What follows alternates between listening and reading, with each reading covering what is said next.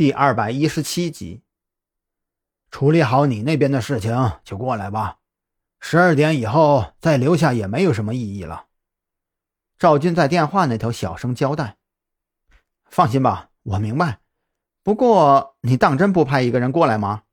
这里可是临海市最高档的别墅区，老王没有兴趣？”哼，你小子还真会护短，是怕小兰一个人在那边不安全吧？你觉得凭老王的能力会比小兰强？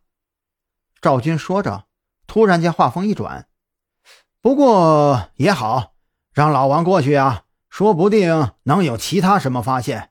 当然了，十二点之前呀，应该是赶不及了。”张扬又看了一眼时间，距离十二点已经只剩下不到二十分钟了。吴总，您的手机关上了没有？张扬转向吴有倩，吴有倩摸出手机，还没呢，要关掉吗？你们不是要关上吧？张扬看了看四周，我倒是要看一下，如果这个电话一定会来，他会以什么样的方式出现呢？这样做会不会太冒险了？蓝雨桐皱眉说道：“我已经跟总局那边的人沟通好了，随时准备定位。”总局那边的人也是鱼龙混杂，如果他们不把最厉害的人叫出来帮助我们，想必也是难有收获的。而且，即便是最厉害的人，应该也……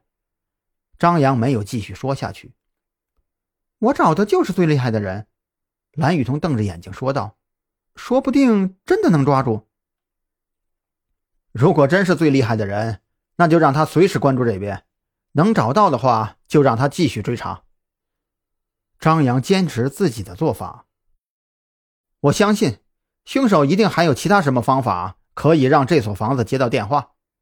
只是你我都检查过这所房子，但是一无所获。我认为我们现在首先要做的，就是尽可能的逼迫凶手动用他们隐藏的手段。蓝雨桐本想继续坚持，可听到张扬这么说。他只好讪讪地拿着电话离开了。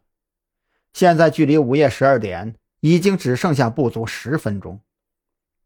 张扬，我已经通知那边了，不过他说他依然想试试。蓝雨桐回来以后，把情况说给张扬。张扬眉头一挑：“他？嗯，是他，我认识的一个公安厅很厉害的人。”蓝雨桐眨眨眼：“当然了。”至于是不是真的厉害，就看这一次了。好吧，那我们就等等结果好了。张扬把吴有倩的手机拿过来，确定这个手机是真的关机以后，就起身拿着这部手机，把它放到了电视柜的下面。张扬这才发现，这一晚上七八个小时，他们竟然连电视都没有开。他知道自己和蓝雨桐是坐得住的人。可没有想到，吴有倩竟然当真就这样陪他们坐了这么久。还有三分钟，张扬拿出自己的手机，对蓝雨桐打了一个眼色。蓝雨桐将自己的手机和张扬的手机并排放到茶几上，一同关机。